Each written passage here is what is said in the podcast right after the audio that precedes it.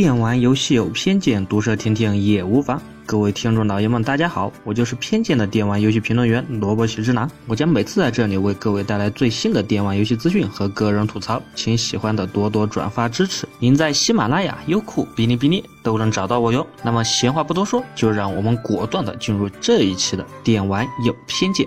话说时间真是溜得飞快，感觉昨天都还过着春节，现在都快要三幺五了。说到三幺五的消费者权益保障日，就不得不让人想到各种各样的假货，而在这些各种各样的假货当中，必然的也会有假游戏的存在。所以，应着三幺五的主题，我们今天讨论的话题就是那些可以让我们怀疑人生的假游戏。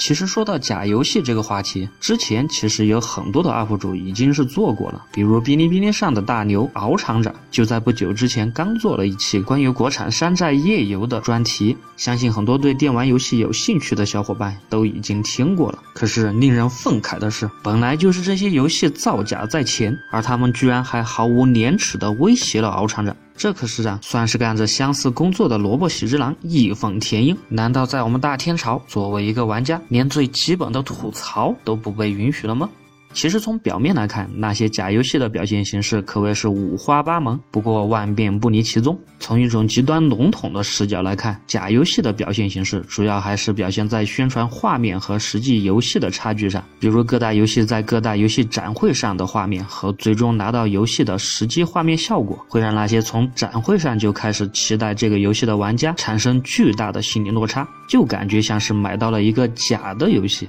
如果要举一个具体的例子，那么我就果断冒着千夫所指的危险，果断的举出《塞尔达旷野之息》好了。这款游戏从不知道哪一年的 E 三展会上的惊艳效果，降低到当时 VU 版本画面的公开效果，再次降低到现在的实际画面，可谓是缩了三次水。虽然最终的效果还是非常的完美，不过难道你就不觉得心里有点欠欠的吗？好了，点到为止，点到为止。让我们来讲下一种假游戏的情况，那就是仍旧在各大展会上用惯了的伎俩，只放 CG。如果一款游戏在游戏展会上，它连实际的游戏画面都没有，而取而代之的是磅礴大气的 CG 动画，那么你可要小心了，说不定这又是一款假游戏。CG 做得好，无非就是钱花得多，和游戏具体如何完全不搭边。好吧，如果你说要有实际游戏画面，那你也不能完全的相信。游戏公司完全可以将游戏的演示画面，再用其他屌炸天的引擎和配置单独的渲染一遍。从历来的案例表现来看，这样的办法可以让游戏的画面效果至少提高百分之二十。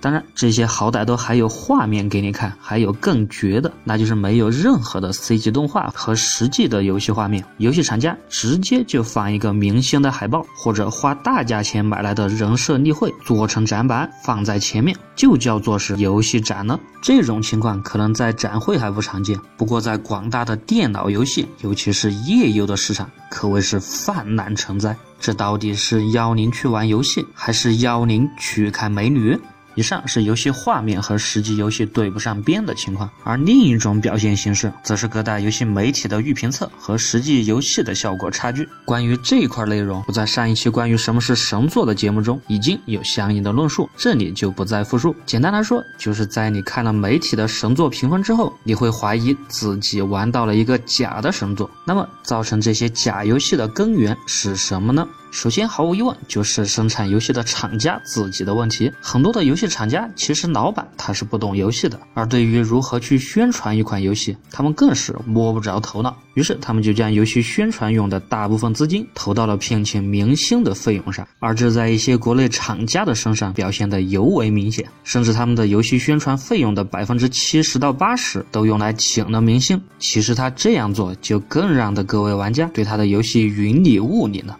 而这其中还夹杂着他们对自己产品的不自信，或者他就只是单纯的想骗你点进去点击下载而已，然后就没然后了。而媒体评测机构方面，他们所要评测的游戏可谓是太多太多，不可能将每一部作品都通关甚至白金了才开始给你评论，甚至有的游戏连媒体拿到的也是 demo 版，所以这在一定程度上造成了一些评测媒体的偏差，从而产生了一部分的假游戏。当然，所谓假游戏的这个词，其实还是从各位玩家的口中所冒出来的。一般说着假游戏的玩家，很多的都是针对的一些经典的系列游戏，而这些游戏的系列玩家粉丝对这些游戏的大作期待过高，他们会不自觉的用着不同的标准来评价一个游戏。而对于一些需要慢热型的游戏来说，现在的玩家可谓是实在太博爱。他们很难能够抽出时间来细细的品味其中的一款游戏，对游戏的热情也降温的很快，越来越不持久，导致通关率越来越低，造成现在的游戏快餐化严重，内涵却无人关注。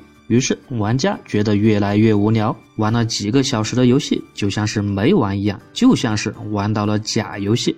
其实游戏无所谓真假，只是在游戏发售前让玩家不明所以，真的是得不偿失。不将重点用来提高游戏的质量，而将精力和金钱用在自以为小聪明的地方，必将自食苦果。消费者的眼睛可是雪亮的，也许一个假游戏可以骗得了一时，可以骗得了你的点击。然而，一个游戏如果想真正的好好走下去，还是要立足于根本的。从大的方向来看，我们完全不必为各种假游戏。而义愤填膺，你只需要将它看作一个游戏发展所必须要经过的阶段，不必浮躁，不必气愤，好好玩你的游戏，如此便好。